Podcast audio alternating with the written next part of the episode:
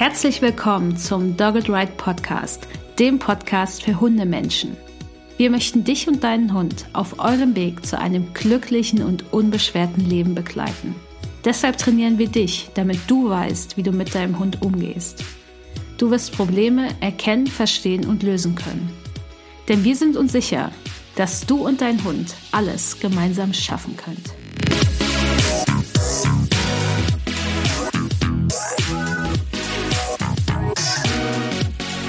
Hallo und herzlich willkommen zu Folge 53 im Dogged Ride Podcast. Ich bin Uli von Dogged Ride und wir haben jetzt im November, Dezember ein äh, ziemlich spannendes Thema. Und zwar verraten wir euch, wir alle von Dogged Ride, das ganze Dogged Ride Team, was unser größter Fehler war mit unserem Hund oder vielleicht Hunden, je nachdem. Vanessa zum Beispiel hat ja zwei Hunde aus unserem Team. Und darum geht es heute in dieser Podcast-Folge, denn ich bin hier nicht allein. Äh, Luisa ist hier auch dabei. Und wir werden ja unsere größten Fehler teilen, die wir mit unseren Hund oder Hunden äh, in der Vergangenheit oder vielleicht auch jetzt noch gemacht haben. Und ich denke, da seid ihr schon ganz gespannt drauf. ja, also ich bin Uli äh, und ich bin Gründerin von Dogged Ride, falls ihr hier ganz neu seid. Und ich möchte eigentlich den größten Fehler, den ich gemacht habe, betrifft meinen Hund Paco. Paco ist aber jetzt mittlerweile schon seit über zwei Jahren äh, gestorben. Das heißt, den gibt's jetzt gar nicht mehr. Aber Paco ist ja der Hund, der mich zur Hundetrainerin gemacht hat und um ihn und den Fehler, den ich mit ihm gemacht habe, soll es natürlich gehen. Ja, und jetzt fragst du dich vielleicht, wer Luisa ist. Luisa aus unserem Team ist unsere Customer und Team Happiness Managerin. Das heißt, sie kümmert sich um alle Anfragen, die reinkommen per E-Mail. Und also wenn du eine E-Mail an uns schreibst, landest du zu 99 Prozent bei Luisa. Sie gibt dir dann Auskunft, sie macht die Feedback-Gespräche, sie macht die Gespräche vor unserem Kompakttraining, damit die Leute wissen, was da enthalten ist. Das heißt, wenn du dich fürs Kompakttraining interessierst, buchst du auch ein Gespräch mit ihr. Sie erklärt dir dann alles, wie das abläuft und hilft dir dabei herauszufinden, ob das wirklich für deinen Hund und dich passend ist. Genau, und sie hält uns so zusammen und kümmert sich um uns. genau. Luisa, vielleicht sagst du mal kurz, wer deine Hündin ist, damit die Leute das schon mal kurz wissen, äh, bevor wir dann loslegen. Ja, sehr gut. Hallo erstmal.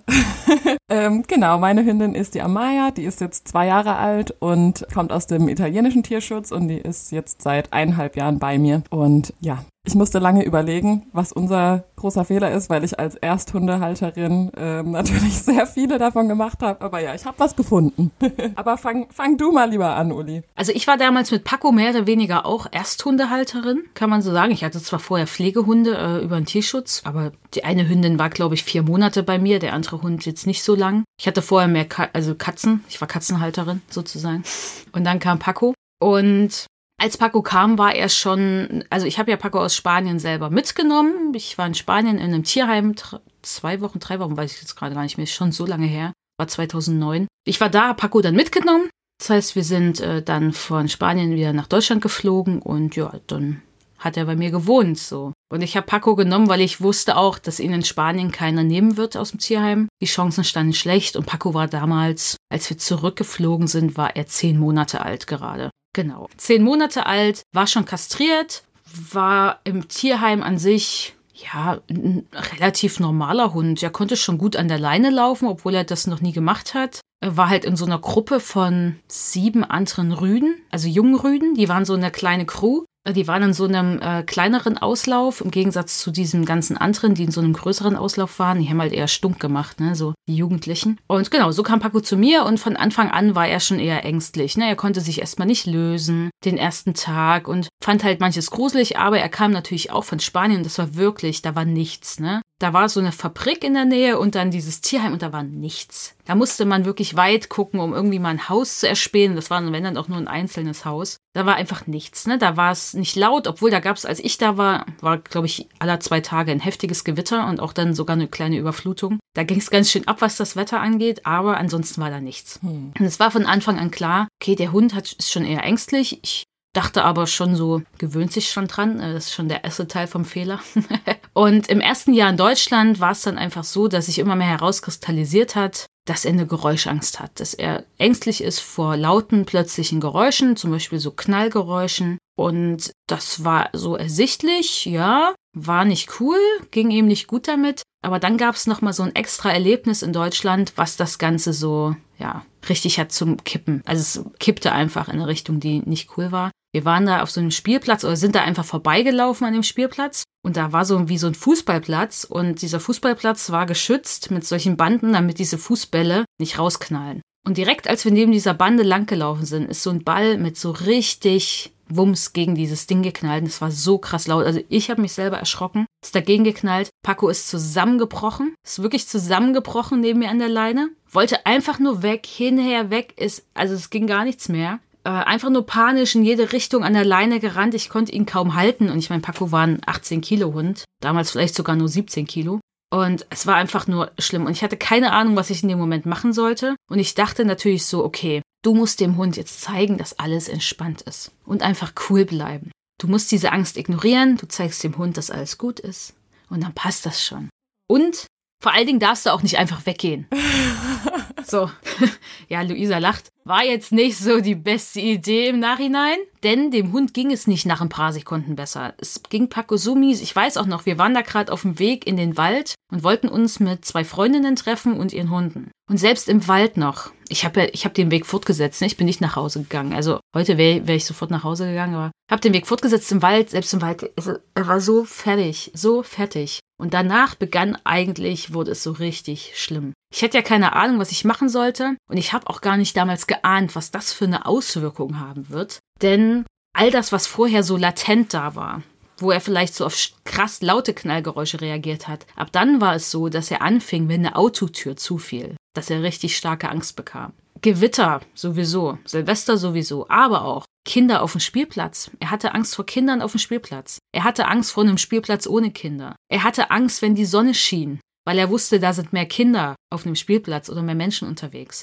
Er hatte Angst, zu bestimmten Uhrzeiten erstmal rauszugehen, weil er wusste, da sind mehr Menschen draußen. Er hatte Angst, wenn eine Stimme durch den Wind an uns rangetragen wurde und er nicht gesehen hat, wer spricht. Das passiert tatsächlich in der Stadt sehr oft. Äh, Habe ich vorher auch nie wahrgenommen, weil das merkt man ja so gar nicht. Für uns ist das ja so normal. Wir haben ja keine Angst davor, alles cool. Und da habe ich gemerkt, so, ups, es sind so viele Geräusche der Deckel von einer Mülltonne, der zufällt. Kam das dann alles gleichzeitig nach diesem Erlebnis oder? Es hat sich immer mehr gesteigert. Ne? Erst waren es nur die Kinder auf dem Spielplatz, dann war es der Spielplatz schon ohne Kinder, dann war es nur die Richtung, wo der Spielplatz war. Das heißt, der und das Problem war, ich habe so gewohnt, wenn ich links abgebogen bin von der Tür, war ein Spielplatz. Wenn ich rechts abgebogen bin, war der Spielplatz weiter weg, wo das passiert ist. Das heißt, der Hund wollte weder nach rechts noch nach links gehen. So, und irgendwann wollte der Hund ja auch nicht mehr rausgehen. Das heißt, es hat so Kreise gezogen. Angst zieht Kreise. Alles, was diese gruseligen Sachen angekündigt hat, wurde selber auch zu einem Angstauslöser.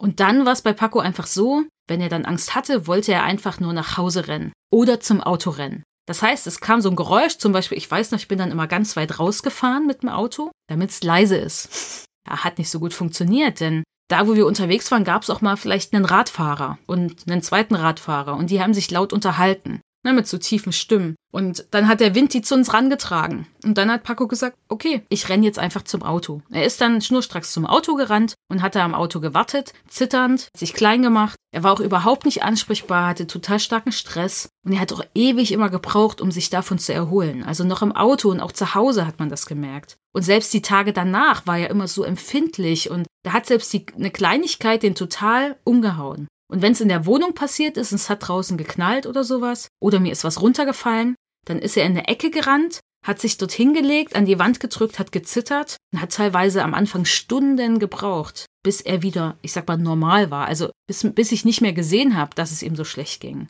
Und ich konnte ihm da auch nicht helfen. Und also es hat, es wurde einfach immer mehr, bis er irgendwann gesagt hat, ich will nicht mehr rausgehen. Ich will nicht mehr rausgehen, wenn es dunkel ist, aber ich will auch nicht mehr rausgehen, wenn Tag ist, denn das ist alles gefährlich. Und er hat dann natürlich draußen auch sich nicht gelöst, im schlimmsten Fall, und hat dann einfach auch ewig lange angehalten, was natürlich jetzt auch nicht so gut ist, da 48 Stunden mal nicht zu pieseln. Und es war halt total schwer, weil selbst das Rausfahren, ich wusste nicht mehr, wo ich hinfahren sollte. Ne? Ich war einfach nur hilflos, wusste nicht, was ich machen soll, ich wusste nicht, wo ich mit dem Hund hin soll. Ich war frustriert, weil es jeden Tag passiert ist, dass der Hund Angst hatte. Ich war wütend auf diese Menschen, die diese Geräusche gemacht haben, obwohl sie ja einfach nur ganz normal ihr Leben machen und jetzt nicht geknallt haben oder so.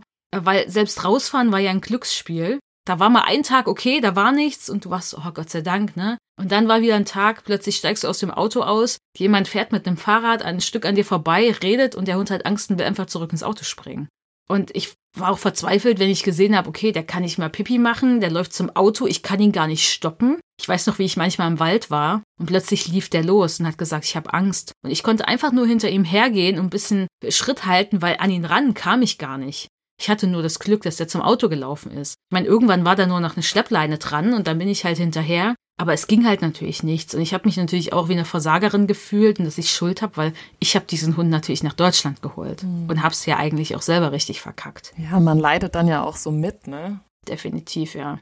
Und dann hast du aber immer noch, und das war ja das, und das ist jetzt, also das ist mein größter Fehler, den ich gemacht habe, war schon zu denken, der gewöhnt sich dran und dann natürlich auch der Punkt, dass dir überall gesagt wird, und ich meine, es ist, es war 2009, ne? Also es ist auch schon eine ganze Weile her. Und da war das noch viel, viel krasser, dieses Ding. Du musst diese Angst ignorieren, darfst sie nicht verstärken. Das wurde dir überall geraten. Und dann war ich auch bei einem Verhaltenstherapeuten, ein Tierarzt mit dem Zusatz Verhaltenstherapie. Der hat mir genau das gesagt darfst die Angst nicht verstärken. Du darfst sie nicht angucken, nicht ansprechen, kein Leckerli geben, nicht belohnen. Das war's. Du musst stumm sein und so tun, als wäre alles okay. Und du musst diese Angst ignorieren. Und dann meinte er, so, Paco soll bitte 48 Stunden hungern. Was? Mhm. Wo kommt denn das her? Damit du dann zum Spielplatz gehen kannst und ihn dort fütterst. Oder zumindest in die Nähe des Spielplatzes gehst und ihn dort fütterst. Dort bekommt er dann sein Futter aus dem Napf. Aber er muss halt hungern, damit er das auch macht. Und ansonsten musst du die Angst ignorieren. Und ich dachte so, also erstmal, ich, diesen Hund hungern zu lassen, fand ich schon echt schlimm. Also es ist ja Entzug der Grundbedürfnisse. Das ist irgendwie Hardcore, ist ja am Ende Folter, finde ich. Äh, und ich lache jetzt nur, weil es für mich auch Folter wäre, 48 Stunden nichts zu essen. Aber hallo, ey. Und dann dachte ich mir so, wo ist denn jetzt der Unterschied? Wenn ich den den Napf hinstelle mit dem Futter drin und er das dort isst. Wo ist der Unterschied zu dem Punkt, dass ich ihm aus der Hand ein Leckerli gebe? Das ist doch nur, den Unterschied machen wir Menschen doch nur im Kopf von einem Leckerli und Futter aus dem Napf. Also diese Metaebene zwischen, das ist jetzt eine Belohnung für dein Verhalten und das ist jetzt dein Futter für eine Gegenkonditionierung. Den machen können nur wir Menschen, das kriegen Hunde gar nicht hin. Dazu fehlt ihnen ein großes Stück präfrontaler Kortex, den sie gar nicht haben. Und das, ich dachte mir so, das macht doch überhaupt keinen Sinn. Wo ist denn der Unterschied? Und es ist doch auch super grausam, das so zu machen, den Hund dahin zu zwingen, obwohl er gar nicht hin will. Und das dann an die Bedingung zu knüpfen, nur wenn du dahin kannst, bekommst du auch die Nahrung, die du eigentlich brauchst. Aber wusstest du das damals schon oder ist das dir erst hinterher klar Dieses, geworden? Dass, dass das unlogisch ist, ja, das, da fand ich schon so, das macht über, es macht, es macht einfach keinen Sinn, weil ich dachte, hä, was soll das denn jetzt? Also, wo ist der Unterschied? Das habe ich nicht verstanden. Und das konnte mir auch keiner erklären, den ich das gefragt habe. Ich habe diese Frage ganz oft gestellt, wo ist der Unterschied? Und die Leute, die es mir gesagt haben, ja, du musst das so machen, die konnten mir diese Frage aber nicht beantworten. Die haben halt immer gesagt, ja, das eine ist eine Belohnung, das andere nicht. Ich so, aber hä? Woher soll denn das der Hund wissen? oh Gott. Also das, es macht doch logisch gar keinen Sinn. Und ich habe das auch nie gemacht. Ne? Also Paco hat nie gehungert und er hat auch nie das Futter dort bekommen. Ich habe es nicht gemacht. Ich konnte das nicht. Ich fand es, ich fand es einfach unsinnig. Weil mal ganz davon abgesehen, äh, dieser Mensch hat mir auch erklärt, wie man ein Entspannungssignal aufbaut. Aber komplett falsch. Weil er nicht sich an die Regeln der klassischen Konditionierung gehalten hat. Das habe ich erst später gecheckt. Als ich wusste, wie das geht. Aber das sind halt so grundlegende Sachen, die äh, vielleicht als Trainerin notwendig sind oder Verhaltenstherapeutin. Und na, für mich hat sich das damals einfach falsch angefühlt. Ich habe es halt nicht gemacht. Ich fühlte mich aber trotzdem auch nutzlos, weil ich wollte natürlich schon was gern aktiv tun, damit es ihm besser geht. Einfach nur zu warten, dass das irgendwann weggeht. Das habe ich nicht mehr geglaubt, dass das passiert. Wäre auch nicht gegangen. Also wenn ein Hund so große Angst hat, gewöhnt er sich nicht mehr daran. Und ich wusste einfach, ich brauche irgendwie eine andere Hilfe, weil das kann ich so nicht umsetzen. Das geht nicht. Und ich bin dann damals immer, ich war in der Stadtbibliothek angemeldet und habe mir dann alle möglichen Bücher ausgeliehen und habe angefangen zu lesen. So, und ich habe halt dann damals schon darauf geachtet, nicht solche Bücher auszuwählen, wo sowas drin stand, weil ich mir dachte, okay, darüber will ich jetzt nicht noch mehr lesen. Ich möchte was anderes lesen und habe dann einfach jede Woche irgendein neues Buch da gelesen und habe halt schon kam so in Kontakt mit so, ja, dem Hundetraining, was wir heute machen, sage ich mal. Und dann habe ich mir halt dazu entschieden, okay, dann besuchst du jetzt auch ein paar Seminare, weil Du brauchst auch ein bisschen mehr Input von Leuten, die das gut können. Bücher reichen da nicht. Und dann war ich bei einem Seminar bei Maria Hense. Also vorher war ich noch bei einem anderen Seminar beim Dummy-Training. Äh, da wurde mir gesagt, ich muss hart durchgreifen, was ich auch nicht gemacht habe. Deswegen, naja, war ich da irgendwie die Außenseiterin. Die fanden mich alle komisch, weil ich eben nicht dem Hund gezeigt habe. Ja, es war seltsam. Aber ich bin, ich habe gesagt, ich kann das nicht. Und ich möchte das auch nicht. Dieser Hund hat Angst, wenn der hier gerade Spaß hat und nicht das macht, was er machen soll. Ohne die anderen zu, also ohne den anderen irgendwie einen Schaden zuzufügen. Weil der hatte einfach nur Spaß mit seinem Dummy. Dann lasse ich den Hund das doch haben. Aber das kam nicht so gut an. Äh, deswegen, also mein erstes wirklich gutes Seminar war dann bei Maria Hense kurz darauf. und dann bei Dr. Ute Plaschke-Berthold danach. Und das war halt für mich natürlich so eine Offenbarung, weil ich gemerkt habe, okay, es geht anders. Es gibt total viele Strategien, die ich nutzen kann. Ich kann aber nicht zum Hund, zum Paco sein. Ich muss die Angst nicht ignorieren. Ich kann da wirklich aktiv was machen. Ich kann ihm helfen. Das wird nicht in jedem Moment sofort funktionieren oder zumindest gefühlt für mich funktionieren, aber langfristig auf jeden Fall. Und für mich war einfach klar, okay, die Lösung ist einfach wirklich mit einem Markersignal zu arbeiten, einem positiven Markersignal. Und dann habe ich halt angefangen, ja, die Geräusche, ich sag mal in Anführungszeichen, was wir immer alle sagen, so schön zu klicken. Ich hatte natürlich keinen Klicker, ich hatte ein Markerwort. Paco hatte nämlich auch Angst vor dem Klicker. Da stehst du auch erstmal da, fängst, willst du mit Klicker arbeiten? Hat ja noch keine Ahnung. Klick auf das Ding und der Hund hat Angst, weil das in der Wohnung, ich hatte eine Altbauwohnung, hohe Decken, alter Dielenboden, es hat total Gehalt. Und vor diesem Hall hatte Paco Angst. Dachte ich mir da, ganz toll. Kannst du nicht mal das machen? Okay, dann wusste ich aber, ach, es gibt, ich kann auch einfach ein Markerwort nehmen, was ich sage. Bist du da selbst drauf gekommen oder hast du? Ach, ich glaube, das hat irgendjemand hat, äh, irgendjemand hat mich auf diese Idee gebracht, weil ich war ja dann noch online unterwegs ich, ich, das war damals die krasse Zeit der Internetforen noch. So alt bin ich schon. äh, ich war da übelst krass in dem Forum unterwegs. Ne? Da habe ich auch gemerkt, dass man Leute nicht belehren kann, was Hundetraining angeht. Das habe ich nämlich da jahrelang versucht. Deswegen habe ich da keinen Bock mehr auf Internetdiskussionen. Weil die legen dir, also egal was du sagst, und egal, also ja egal, das sind auch andere Geschichten. Wenn ihr da was zu hören wollt, sagt Bescheid. Da kann, also kann ich euch Dinge erzählen. Also da war ich ja auch mit Leuten Gassi. Äh, das, das waren ach, heftige Zeiten. Aber da habe ich viel gelernt, wie man Dinge formuliert. Das war eine äh, wichtige Zeit. Aber da kam ich irgendwie darauf, ich weiß gar nicht durch wen. Und dann habe ich, kann auch sein, dass ich irgendwas von äh, Dr. Ute Blaschke-Berthold gelesen habe. Ich habe dann auf jeden Fall ein, ich habe dann auch so einen Online-Kurs gemacht bei Kunkane. Ich habe ein Markerwort benutzt und das war natürlich super. Und dann kamen natürlich noch ganz viele andere Sachen dazu. Erstmal, da ich verstanden habe, wie ein Hund lernt, konnte ich natürlich, habe ich mir tatsächlich schon eigene Dinge ausgedacht. Paco hatte zum Beispiel, ich habe immer, wenn Paco jemanden gesehen hat, den er mochte und gut fand, weil Paco fand Menschen echt gut. Und wenn er jemanden gesehen hat, den er mochte und kannte, hat er sich sehr gefreut. Und ich habe immer, bevor so eine Person kam, kurz davor, habe ich zu Paco gesagt, hey Paco, wer ist denn das? Wer ist denn das? Und dann hat Paco die Person gesehen, sich total gefreut, die Person begrüßt, ist dahin gehoppelt, hat sich hingestellt, anfassen lassen. Und Paco ist oft so vorbeigesprungen als Freude. Das habe ich ihm natürlich gelassen, weil er ist immer vorbeigesprungen. Das ist total okay. Und dann konnte ich das sagen, wenn Paco ein bisschen ängstlich war und habe seine Stimmung damit besser gemacht, weil das war einfach, es war nicht wie konditionierte Entspannung, etwas verknüpft mit Entspannung. Ich habe einfach so eine gute, freudige Stimmung an etwas geknüpft, an ein Signal, was ich gebe. Und das war natürlich gut. Und das Witzige war, Maria Hense hat dann, ich hatte das schon und Maria Hense hat das auf ihrem Seminar erklärt und ich so, hey cool, das habe ich schon. Ich wusste nur nicht, ich hatte nicht so genau die Ahnung, was ich da mache, aber ich habe gemerkt, dass das eben funktioniert. Heute weiß ich, es wurde einfach klassische Konditionierung, habe ich da gemacht, genutzt, wie auch immer. Damals hatte ich da nicht die Ahnung von dieser Metaebene, ist auch egal. Ich habe gemerkt, es funktioniert und es hat ihm natürlich auch sehr geholfen. Das ist natürlich nichts, was einen Hund aus einer riesigen Angst rausreißt, da muss danach noch mehr kommen. Aber da kam natürlich auch viel. Ich hatte dann ein Entspannungssignal. Ich habe mit Paco aufgebaut, dass wir geordnet gemeinsam flüchten können, wenn er Angst hat. Und das war sehr ritualisiert. Und das hat auch dazu geführt, ich weiß noch, es hat einmal so fünfmal geschossen im Wald, fünfmal hintereinander. Und es hat nur eine Minute gedauert mit diesem geordneten Flüchten. Da war Paco wieder total gut drauf. Also das sind auch so Sachen, die helfen nicht nur, dass man geordnet rauskommt aus einer Situation. Die haben bei Paco dann auch dazu geführt, dass er wieder cool drauf war. Und das, was halt mal so mein erstes Ziel war, war, dass Paco zum Beispiel statt einfach wegzurennen oder an der Leine stark zu ziehen, dass er erstmal stehen bleibt, wenn es knallt und dass ich natürlich diese Knallgeräusche auch positiver wieder besetze.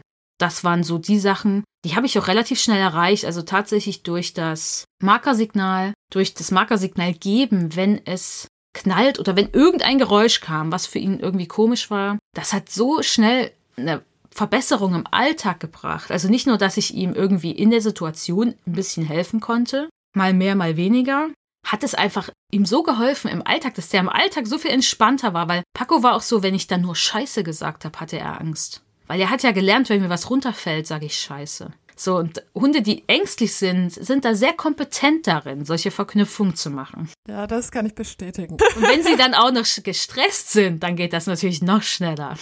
Weil sie reaktiv sind, weil sie schneller auf sowas dann anspringen. Und das ist dann so schnell weggegangen. Also, es, also das ganze Leben von Paco und mir hat sich natürlich gedreht, weil wir hatten immer mehr Abschnitte, wo es uns beiden gut ging wo man auch mal eine gute Zeit zusammen hatte. Denn man zweifelt natürlich schon, also ich habe an mir gezweifelt, ne, okay, was habe ich gemacht mit diesem Hund? Ich muss mit dem lange noch zusammenleben, so wie soll das sein? Und ich sag mal, Paco war irgendwann nicht mehr wiederzuerkennen. Der hat sein ganzes Leben fand er jetzt ein richtig krasses Silvester, ne, Feuerwerk. Jetzt nicht cool, definitiv nicht. Aber er hat sich schnell wieder erholt. Ich konnte ihm immer helfen. Und er hat nicht mehr auf einzelne Knallgeräusche reagiert oder auf ein paar hintereinander oder war halt schnell wieder gut drauf. Und er ist auch nicht einfach weggerannt. Er ist dann immer stehen geblieben. Ich konnte ihn erstmal anleihen. Und ich weiß noch einmal, da war auch schon Aski bei mir. Da waren wir unterwegs. Das hat so laut geknallt. Ich weiß auch nicht, was das war. Da hat sogar der Boden vibriert. Also ich dachte so, fuck. Und ich dachte so, hoffentlich kommt das auch nicht nochmal. Ich dachte ja auch, was ist das? Und das könnte auch gefährlich sein. Kam auch nicht nochmal. Ich weiß auch bis heute nicht, was das war. Aber Paco ist stehen geblieben, ich konnte ihn anleihen. Ich meine, da hat selbst Aski geguckt, was ist das? Und Aski hatte dieses Thema nicht. der hat jetzt höchstens jetzt im Alter, dass er mal sagt, so muss jetzt nicht unbedingt sein, ich komme lieber zu euch und lege mich neben euch. Äh, der hat halt seine Strategien. Und das ist immer gut, wenn Hunde Strategien haben, aber die musste ich Paco erst beibringen. Und ja, und dann aus dieser ganzen Geschichte draus bin ich natürlich auch Hundetrainerin geworden. Also das war, war so der Anfang, weil ich gemerkt habe, okay, ich, ich habe Lösungen, die an Paco funktionieren. Aber ich habe damals auch gesehen, in anderen Hundeschulen wurde sowas noch nicht so vermittelt. Heutzutage ist das ja viel, viel weiter verbreitet und die HundetrainerInnen sind natürlich tausendmal besser ausgebildet als noch vor äh, zwölf Jahren. Und deswegen habe ich dann angefangen, diese Sachen ja zu vermitteln, weil dieser positive Domino-Effekt auch überhaupt durch das Markertraining, der dann einsetzte, der hat natürlich echt, da dachte ich mir so, wow, ne? Hat ja auch noch an den Katzen funktioniert. Das war natürlich echt gut. Wie lange hat es denn dann gedauert, bis du mit ihm wieder rausgehen konntest, ohne dass er Angst hatte? Weißt du das noch? Ohne dass er Angst hatte. Ist ja mal ein bisschen relativ, ne? Ja, das stimmt. Weil wenn es laut knallt, hatte er ja trotzdem mal Angst. Aber jetzt bezogen auch auf die ähm, Spielplätze und so. Ah, ich habe das ehrlich gesagt mit den Spielplätzen erstmal eine Weile gar nicht mehr probiert. So, ich bin rausgegangen, bin zum Auto gegangen, bin erstmal rausgefahren, weil ich ja auch wusste, okay, der Hund braucht erstmal auch ein bisschen Pause. Wir müssen erstmal an einzelnen Sachen uns vorarbeiten, Schritt für Schritt, um an diesen krassen Dingen äh, überhaupt vorbeizukommen. Und an sich ging das dann aber alles relativ schnell, weil da es ja Paco dann besser ging, kam, kam das alles schnell zum anderen. Bin erstmal nicht dahin, wenn da Kinder waren. Aber wir konnten dann irgendwann dort wieder hingehen und er konnte sich dort auch lösen tatsächlich, weil es gab ja, wo ich gewohnt habe, nicht so viele Stellen, wo mal ein bisschen Wiese war für so kurzes Pipi. Also ich bin dann erstmal hin abends und solche Sachen, aber das war auch mal ein bisschen schwierig. In Leipzig hat es echt oft geknallt und da knallt es auch heute noch oft. Und deswegen da weiß ich nicht, kann jetzt nicht sagen, Wochen oder was das war. Aber ich wusste ja auch, was ich machen kann, wenn er dann dort Angst hatte. Und das ist viel mehr wert als, wann ging das denn? Alles wieder einfach so, weil einfach so ist echt relativ, ne? Wenn dort jemand äh, laut geschrien hätte auf dem Spielplatz, ist es ja was anderes, als wenn der Spielplatz gerade leer ist. Aber es ging total schnell. Also es ging auch schnell, dass so Leute zu mir gesagt haben, weil Paco war ja, hatte ja nicht nur diese Themen, der hat ja auch teilweise gemacht, was er wollte draußen mit, mit anderen Hunden durch die Kante gerannt, einfach nur und das war's. Hat nichts gehört was ich gesagt habe. Das hätte mir später niemand mehr geglaubt, dass der mal so drauf war. Äh, aber der wurde auch so viel kooperativer, dass mich Leute selbst darauf angesprochen haben. Und ich konnte einfach auch Gassi gehen, wo andere Menschen waren irgendwann. Das ist natürlich echt cool gewesen. Deswegen eine kurze Anmerkung. Es gibt dieses Jahr wieder unsere Silvestervorbereitung. Im Anfang Dezember startet die. Wenn ihr euch jetzt auf die Warteliste setzen lasst, bekommt ihr ein Early Bird Angebot von uns, einen Early Bird Preis. Deswegen geht in die Show Notes, tragt euch ein, wenn ihr unsere Silvestervorbereitung mitmachen wollt, denn dann kriegt ihr dann eine E-Mail, wenn der Anmeldezeitraum startet und bekommt einen Special Preis. Den Link findet ihr in den Show Notes. Das wollte ich noch sagen. Ja, das war eigentlich so mein größter Fehler. Ich habe es natürlich dann nie wieder so gemacht. Also Aski hatte diese ganzen Probleme nie, weil ich äh, da natürlich ganz anders mit umgehen konnte. Aber hattest du bei ASCII trotzdem auch mal Momente, wo du gedacht hast, hm, hätte ich mal anders machen können oder warst du da einfach schon so fit? Tatsächlich habe ich, also klar, vielleicht so kleine Sachen, also so generell so wohl, nee. Also eigentlich bei ASCII würde ich jetzt würde ich gar nichts finden können, was mein was ein großer Fehler war. Klar, dass ich mal an manchen Tagen nicht gut drauf bin und dann vielleicht nicht die beste Performance liefere, aber das ist ja eher normal finde ich. Also jetzt nichts, wo ich sage so, oh mein Gott, wie konntest du nur? Aber nee, das, ich war da einfach schon so gesettelt. Und Aski, ich meine, klar, Aski hat viele Probleme mitgebracht, aber ich konnte mit denen so viel besser umgehen, tatsächlich, als mit allem dem, was Paco so mitgebracht hat. Aus welchen Gründen auch immer, ne? Vielleicht, weil ich mehr wusste, vielleicht, weil kann ich gar nicht so genau sagen. Aber es gibt da nichts. Nee, ich habe da auch echt viel richtig gemacht. An so allen möglichen Stellen. Aber Aski hat natürlich auch andere Dinge mitgebracht. Ne? Die Genetik von Aski spielt da auch eine Rolle, dass er so cool ist. Das ist nicht nur das, was wir gemacht haben, also mein Mann und ich, aber da habe ich, nee, da, also auch bei so Sachen mit, er findet irgendwas zu fressen unterwegs. Ich wusste einfach, dass ich dem nichts aus dem Mund reiße. So, und das merkt man einfach, dass dieser Hund, wenn er was zu fressen findet, einen gleich angucken kann und dir es vor die Füße spuckt und das irgendwie, ja, okay findet und gar nicht die Erwartung hat, dass da was Doofes passieren kann. Also, dass ich komme und ihm das aus dem Mund nehme oder so. Weil, weiß ich nicht, ich wusste, war da einfach schon zu tief drin und es hat einfach gut gepasst. So von dem, was Aski so mitgebracht hat an Problemen und wie ich damit rea auf, auf reagieren konnte. Weiß ich nicht. War ein, ein gutes Zusammenspiel. Und du wusstest, glaube ich, ja auch vorher schon so ein bisschen von seinen Problemen. Ja, die Probleme waren absolut klar. Die lagen auf der Hand. Und ich wusste auch sofort, wie ich damit umgehen kann. Ne? Das ist echt ein Vorteil. Ich war da nicht aufgeschmissen in irgendeiner Form. Ich wusste, wie ich das managen kann. Ich wusste, wie ich es trainieren kann. Ich wusste, wie ich mir sofort Unterstützung da hole wie ich auf Semi ne, also dass ich auf Seminare gehe und dass da andere Menschen mich als Trainerin supporten zum Beispiel, dass ich auch ne, diese Hilfe habe durch eine Trainerin. Und ja, das war easy eigentlich. Wenn auch nicht immer schön, ne? Also es war jetzt, weil wir hatten damals ja auch drei Hunde, diese Kombination war einfach zu viel. Aber so, ja, Aski ist ja, trotzdem geblieben, obwohl er ja eigentlich vermittelt werden sollte. Äh, er ist immer noch da, deswegen, ne? Also eigentlich war Aski nicht der Hund, der bei uns bleiben sollte. Er war eigentlich nur Pflegehund. Und er ist aber geblieben und er ist ja immer noch da, deswegen. Es hat halt einfach gepasst. Gott genau. sei Dank. Ja, Luisa, jetzt bist du dran, würde ich sagen. ja, dann schieße ich mal los. Ähm, genau, also ich habe ja vorhin schon gesagt, dass ich so einige Fehler auch gemacht habe. Also ich bin auch mit äh, Hunden aufgewachsen, hatte auch viele Pflegehunde, aber dann irgendwie doch so. Wieso auch? Ich, ich nicht. Ich bin nicht mit Hunden aufgewachsen. Pflegehunde hattest du. ja, aber nur zwei vorher.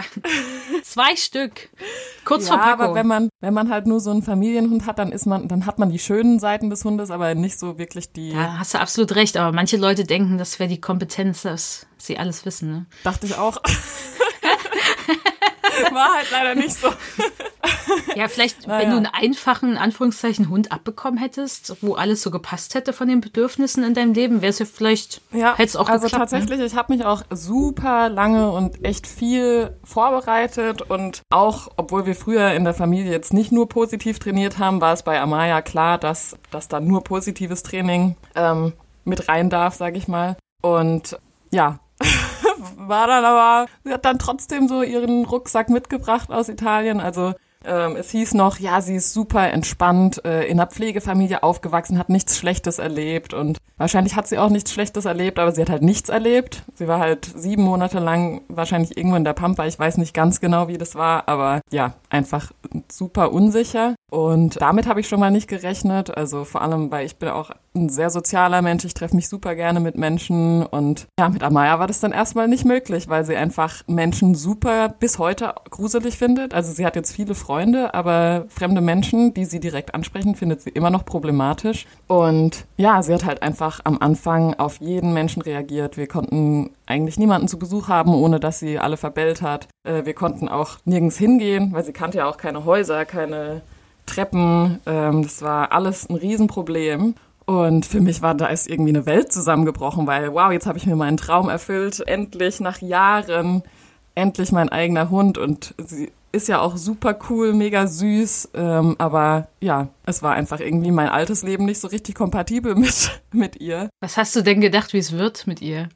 Was hast du dir ausgemalt vorher? Ja, man, man denkt sich ja immer so, der, der Happy Hund, der da überall mit hinkommt und alle toll findet und schwanzwedelnd irgendwie. Keine Ahnung. Ich habe halt gedacht, ja, ich, äh, wir machen jetzt halt so eine schöne Grunderziehung und dann passt es schon alles. Das habe ich, das hab ich mit Paco auch gedacht.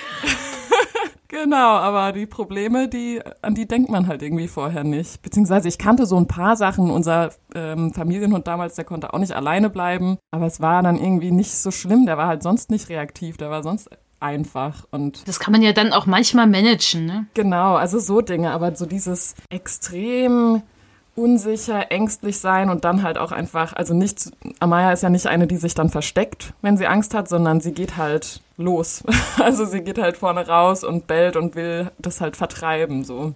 Und ja, mein größter Fehler war einfach, dass ich diese scheiß riesigen Erwartungen hatte an uns beide. Also nicht nur an sie, sondern auch an mich. Ich wollte halt einfach natürlich eine super gute Hundehalterin sein, die sie unterstützt und ich wollte natürlich auch einen Hund, der gut funktioniert und das hat sie halt irgendwie nicht. Sie hat halt nicht so in den Standard gepasst, äh, den man sich so als als Mensch denkt, sage ich mal. Und ja, das war irgendwie fatal für uns, weil das ging einfach viele, viele Monate und ich dachte schon, ich dachte nicht, dass meine Erwartungen zu hoch sind. Ich dachte auch immer, dass ich sie gut unterstütze und so, aber ich glaube, so tief im Innern hatte ich doch einfach die Erwartung, dass dass ich halt mehr mit ihr machen kann, dass meine Freunde sie auch süß finden. Für mich war das, glaube ich, ganz schlimm, dass sie halt so ein süßer Hund ist, aber eigentlich findet sie niemand süß, weil sie halt so ein, so ein kleiner Giftzwerg in Anführungsstrichen ist, weil sie halt einfach überfordert war, Angst hatte und nicht anders konnte so.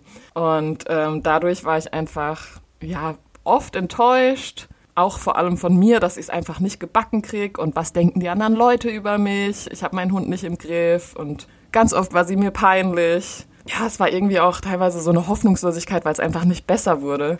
Ähm, also ich habe sie viel unterstützt auch und man hat immer eigentlich kontinuierlich gesehen, dass es so langsam besser wird. Aber dann gab es natürlich auch Rückschläge, dann sind blöde Dinge passiert, dass sie da, die weiß nicht, äh, wer die Geschichte schon kennt, aber dass sie da an den Elektrozaun gekommen ist und dachte, ich, ich wäre es gewesen. Das war natürlich ja ein großes Problem, weil dadurch auch die Bindung irgendwie so oder gefühlt die Bindung nicht mehr so gut war. Sie war halt einfach immer so ein bisschen vorsichtig und ja, das hat zusätzlich einfach meinen Frust gesteigert und man spricht ja bei Hunden auch immer von, von dem Impulskontrollglas, das irgendwann ja leer ist und der Hund kann keine Impulskontrolle mehr zeigen. Bei mir war es das Geduldsglas. Ich hatte einfach keine Geduld mehr und ich bin, ich hatte so eine, so eine kurze Zündschnur teilweise, weil ich einfach, ja, ich war es war frustrierend, ich war verzweifelt. Äh, Amaya hat nicht so funktioniert, wie ich wollte. Ich habe irgendwie keine Lösung so richtig gesehen. Klar, ich habe immer weiter trainiert, habe immer versucht zu, zu unterstützen, aber es war doch oft auch einfach so, wenn dann so richtig blöde Sachen passiert sind, dass ich dann halt einfach nur mega enttäuscht war und, und auch sauer irgendwie.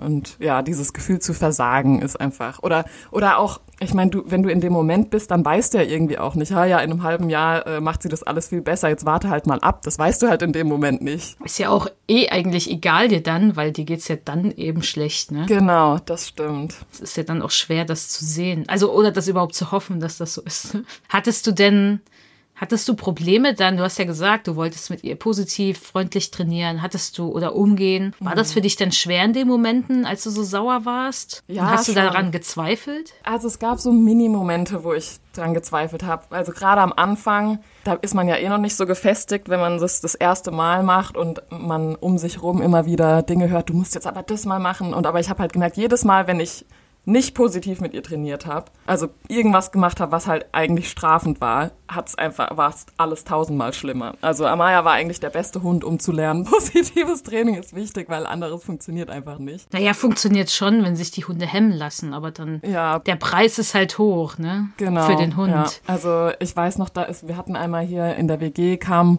war eine Person da, die, mit der wir nicht gerechnet haben und äh, Amaya ist ausgerastet und meine Eltern waren gerade zu Besuch und wir haben gegessen und ich war so stinksauer, weil ich einfach nur mit meinen Eltern essen wollte. Die waren jetzt zu Besuch da. Und mein Hund ist halt ausgerastet. Und dann habe ich sie genommen und habe sie ins Zimmer gesteckt und habe gedacht, du hältst jetzt die Klappe. Und dann ist sie natürlich noch viel, viel mehr ausgerastet. Ich sofort nach zwei Sekunden schon ein schlechtes Gewissen bekommen, habe sie natürlich wieder rausgeholt.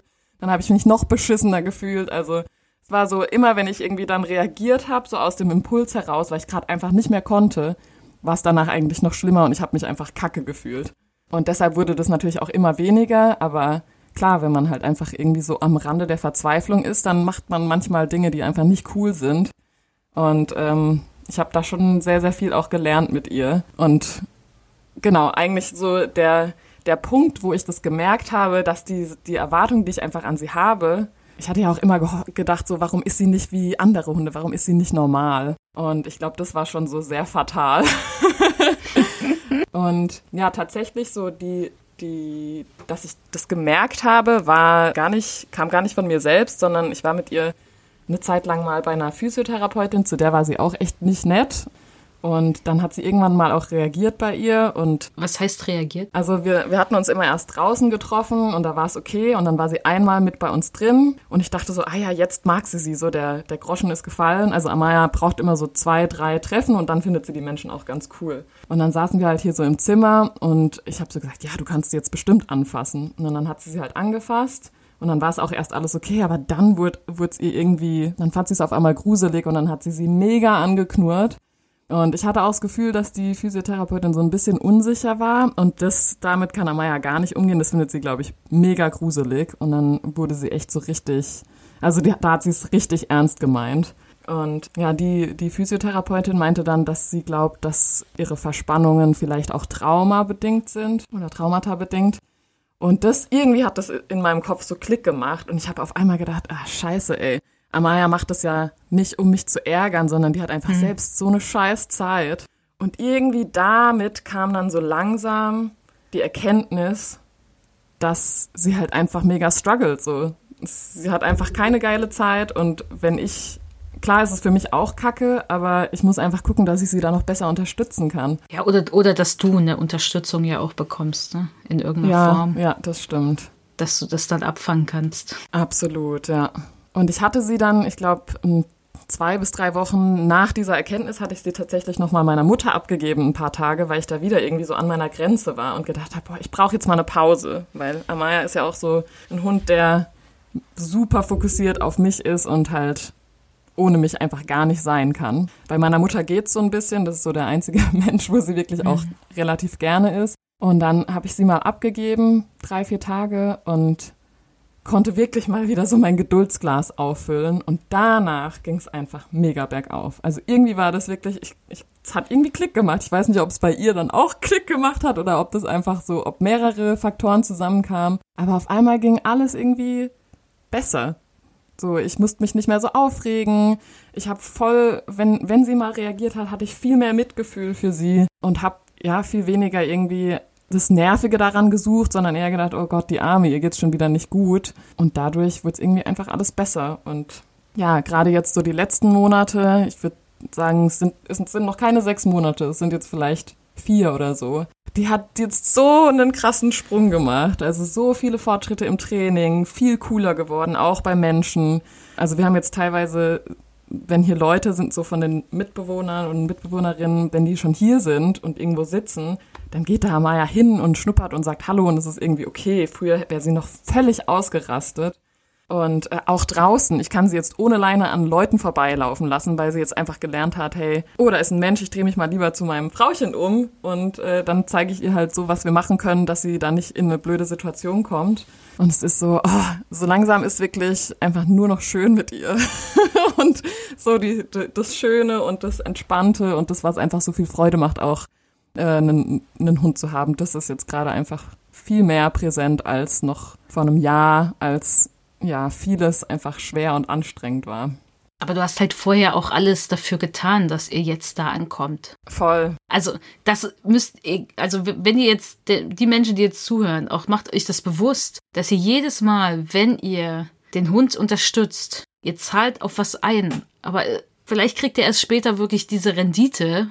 Mal, das ist voll das kapitalistische, die kapitalistische Metapher. Ne? ihr kriegt die Rendite, aber vielleicht erst wirklich später. Aber, und das ist halt auch total schwer, aber da siehst du einfach, was du vorher auch alles richtig gemacht hast, dass es überhaupt so einen Moment geben konnte, wo man dann merkt, okay, jetzt kommt alles zusammen. Das war ja bei Paco auch so. Das ist ja dieser Domino-Effekt. Den sehen wir auch ständig bei Kundinnen bei uns im Kompakttraining. Wenn die sechs Monate mit dem Markersignal trainieren und alles, was eben dazugehört, diese Entscheidung, den Hund nicht zu bestrafen, die Entscheidung nicht ständig mit dem zu schimpfen. Es geht jetzt nicht darum, dass das mal passiert, weil man genervt ist, sondern es geht darum, sich bewusst dafür zu entscheiden, mit dem Hund fair und gewaltfrei umzugehen. Und sich auch mal zu fragen, was gewaltfrei wirklich auch bedeutet und das zu reflektieren. Da passiert dann so viel, da kommt, also weil es dem Hund einfach ja auch besser geht. Natürlich werden da viele Probleme gar nicht auch erst entstehen oder angestachelt oder neu entfacht. Und das ist natürlich krass, ne? Und das sieht man, hast du jetzt ja auch erlebt, ne? Das ist nicht ein Moment plötzlich, wo es läuft, sondern es ist all das, was du davor investiert hast auch,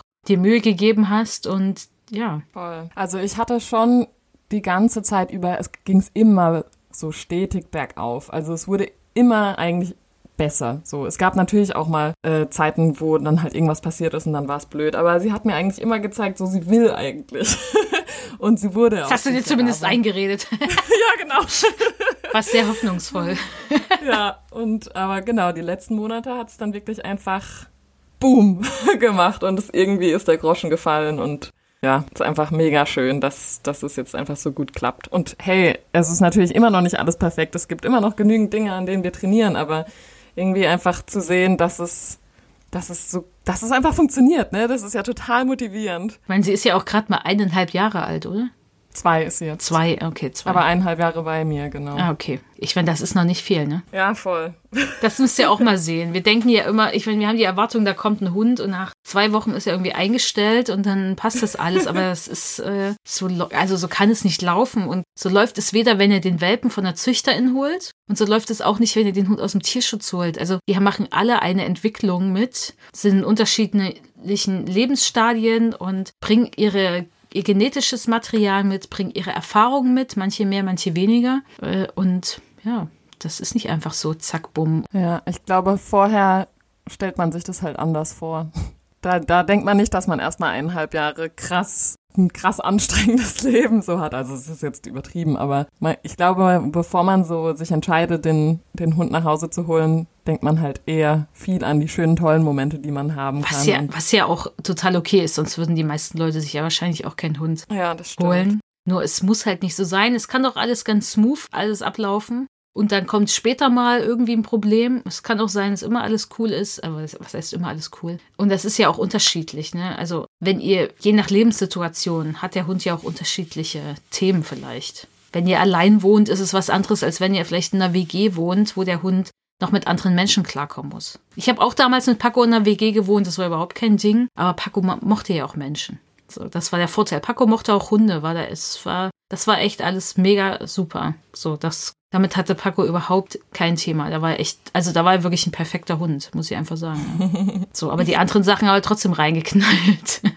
hm, klar. Ja, also ich glaube, für mich war es halt auch wirklich so dieses, ich konnte auch ganz lange nicht so richtig darüber sprechen weil ich einfach immer dachte, dass ich so verurteilt werde. Du hast es auch bei uns, du hast es auch mir gegenüber nie so krass angesprochen, erst dann später, ne? Ja, voll, weil ich, weil man, man kriegt ja immer gesagt, so, es ist nicht der Hund, es ist immer der äh, Mensch dahinter.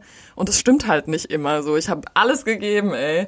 Und ähm, es war halt einfach am Anfang, äh, hat es halt einfach so seine Zeit gebraucht. Und deshalb habe ich das ja erst echt viel, viel später, so frühestens nach einem Jahr eigentlich, dass ich angefangen habe, da mal mehr über ihre Probleme zu sprechen und so. Und dann ist es ja auch so, okay, ich möchte positiv trainieren. Aber ich krieg's nicht immer hin. Mhm, weißt du, weil genau. ich genervt bin. Und ich, ich, arbeite in, in äh, ich arbeite bei Dogged Ride und krieg's trotzdem manchmal nicht hin. ja, ich, ich arbeite auch bei Dogged Ride, ich krieg's auch manchmal nicht hin. Vielleicht sollten wir darüber auch mal eine Folge machen, wie wir das manchmal nicht hinkriegen. Aber wenn ihr es manchmal nicht hinkriegt, dann braucht ihr Unterstützung, in welcher Form auch immer. Das muss gar nicht die Hundeschule sein. Vielleicht braucht ihr woanders Unterstützung. Denn ich kann es nur sagen, also freundlich mit dem Hund zu trainieren, überhaupt einen Hund zu halten, das braucht eigentlich Privilegien. Und umso mehr Privilegien ihr habt in eurem Leben, umso einfacher ist das. Also im Sinne von, ich habe Geld, ich habe ein Haus mit Garten, ich habe noch einen Partner, Partnerin, die auch was übernimmt vielleicht von dem Hund oder von den ganzen anderen Sachen, die an Care-Arbeit anfallen. Umso besser ihr da aufgestellt seid, umso einfacher ist das. Punkt. Es kann, also ist einfach so. Und nur manche Menschen haben dazu eben nicht den Zugang und dann ist das natürlich auch schwerer. Und das müssen wir natürlich auch sehen. Und deswegen, wenn ihr, ich meine, wenn ihr den Podcast hört, habt ihr vielleicht ein paar Privilegien, äh, dann äh, aktiviert da ein bisschen mehr, dass vielleicht jemand anderes euch unterstützt oder nehmt das Geld, was ihr habt, in die Hand und sucht euch eine Trainerin oder auch mal eine Hundesitterin, um mal Pause zu haben, was auch immer. Das kommt dann auf euch an, aber das macht es leider einfacher. Also es ist natürlich nicht gerecht, aber gut, die Welt ist generell nicht gerecht. Das äußert sich ja dann auch nur in diesem Lebensbereich. Was für ein komischer Abschluss des Podcasts. Äh, warum fange ich immer wieder mit solchen Sachen an? Okay. Genau, Luisa und ich, wir werden morgen nochmal auf Insta live gehen und gerne die Fragen, die ihr habt an uns zu unseren Fehler, den wir heute hier geteilt haben. Wenn ihr dazu Fragen habt, können wir euch gerne beantworten oder gerne noch mal mehr darüber erzählen. Das heißt, morgen am Sonntag, dem 14.11. um 13 Uhr sind Luisa und ich live. Wenn ihr den Podcast jetzt später hört, kein Problem. Das Live wird danach als Video auf Instagram verfügbar sein. Das heißt, das könnt ihr euch auch ansehen. Und ja, wenn ihr die Folge cool fandet, dann teilt sie gern mit Menschen, die ihr kennt, die einen Hund haben. Postet sie in eure Story bei Insta und markiert uns, äh, dann ihr könnt ja auch gerne, wenn ihr möchtet, auch vielleicht mal euren größten Fehler teilen, den ihr gemacht habt und euch da mal zeigen, äh, um anderen Menschen zu zeigen, dass sie da vielleicht nicht allein sind. Deswegen, wenn ihr das macht, markiert uns unbedingt mit @doggedright auf Instagram zum Beispiel. Dann können wir das nämlich teilen und dann sehen wir das auch. Und wir werden jetzt diesen restlichen Monat und dann Anfang Dezember auch noch mehr dazu vielleicht auch teilen, auch auf Instagram. In der nächsten Podcast-Folge teilen Vanessa und Nathalie ihre größten Fehler, die sie mit ihren Hund und Hunden gemacht haben. Und ja, am Mittwoch, den 17.11., jetzt in ein paar Tagen, gibt es noch das letzte Live-Webinar dieses Jahr von mir zum Thema Hundebegegnung meistern und trainieren mit Markersignalen mit dem Bereich Frustration. Also das ist der Fokus. Das heißt, wenn dein Hund frustriert ist, eine Hundebegegnung, da gibt es zum Beispiel auch Videos von Amaya zu sehen. ja, ich freue mich schon drauf. Denn Amaya hat genau dieses Thema, dass sie überall hin will. Äh, das wäre zum Beispiel auch mein anderer Fehler gewesen, dass ich Amaya als Junghund immer überall hingeschickt habe, dass sie ja gut sozialisiert ist. War ja vielleicht auch eine gute Idee, weil gut sozialisiert ist sie ja nur. Das stimmt. Sie hält es nicht aus, wenn sie nicht hin kann. Aber genau darum geht's. Hunde, die unbedingt hinwollen und Hunde, die dann, wenn sie nicht hin können, sich vielleicht auch ein bisschen aufregen. Das ist das Thema des Webinars. Das ist live am Mittwoch, den 17.11. um 19 Uhr und es gibt es natürlich danach auch als Videoaufzeichnung zu kaufen. Das heißt, wenn ihr es jetzt zu spät mitbekommt, kein Problem, dann holt euch die Aufzeichnung. Und das ist Teil einer Reihe, die ich bei Cosmos gemacht habe zum Thema Hundebegegnung. Gab es erst das Thema Aggression, dann Angst und jetzt Frustration. Und das äh, findet ihr auch in den Shownotes als Link. Das heißt, wenn euch das interessiert. Und ansonsten natürlich, wenn ihr jetzt sagt, oh, ich möchte gerne mehr Markertraining machen, denn Markertraining scheint ja cool zu sein, dann gibt es natürlich noch das Buch von mir, Markertraining für Hunde. Da ist so alles auch drin, was ich auch mit Paco gemacht habe, welche Dinge so wichtig waren. Im Training auch so, was ich die letzten elf Jahre, zwölf Jahre im Hundetraining gelernt habe. Deswegen holt euch das Buch, das gibt es überall, wo es Bücher gibt, auch wenn ihr mehr zu unserem Training wissen wollt. Genau. Aber das, was ich gerne möchte, ist, teilt doch mal euren größten Fehler in der Insta-Story und verlinkt uns mit @doggedright, weil das wäre ganz cool, äh, wenn wir das mal alle teilen, äh, wie das so aussieht, damit Menschen diesen Fehler vielleicht nicht machen oder auch merken, okay, ich bin nicht allein, es geht auch anderen so und ich habe vielleicht was daraus gelernt und kann jetzt vielleicht auch was besser machen und kann vielleicht dann auch mit diesem Kapitel abschließen und mit mir vielleicht auch Frieden schließen, dass das eben so war und dass das vielleicht nicht der schönste Kapitel in meinem Leben war, war es ja mit Paco bei mir auch nicht und mit dir bei Amaya nicht, aber man muss ja nicht auf alles stolz sein, was man da gemacht hat, aber Ja. ja. Es war einfach so. Es ist ein Teil eurer Geschichte von euch und eurem Hund. Möchtest du zum Abschluss noch was sagen, Luisa? Ja, an alle Menschen, die jetzt gerade noch nicht so lange ihren Hund haben und da gerade echt so ein bisschen am struggeln sind. Hang in there. es wird sich lohnen. Vor allem, wenn du mit Markersignalen trainierst und positiv bei der Sache bist. Bin ich mir sicher. Es wird besser. Ich spreche aus Erfahrung. Das war ein gutes Schlusswort. Dann vielen Dank. Wir sollten vielleicht öfter Podcasts zusammen aufnehmen. Ja, sehr gerne, Uli. Genau, wir können ja, wenn ihr noch was von Luisa und mir hören wollt, schreibt es uns per E-Mail, schreibt es direkt an luisa, team at. Dann sammeln wir das und planen das ein dann äh, als Podcast-Folge für Anfang nächsten Jahres, also für Januar 2022. Oh krass, wie die Zeit vergeht. Genau, okay. Dann danke, dass ihr zugehört habt. Danke, dass du dabei warst und dann, ja, bis bald. Tschüss. Bis bald. Das war der Dog and Ride Podcast. Der Podcast für Hundemenschen. Wir möchten dich und deinen Hund auf eurem Weg zu einem glücklichen und unbeschwerten Leben begleiten. Deshalb trainieren wir dich, damit du weißt, wie du mit deinem Hund umgehst. Du wirst Probleme erkennen, verstehen und lösen können. Denn wir sind uns sicher, dass du und dein Hund alles gemeinsam schaffen könnt.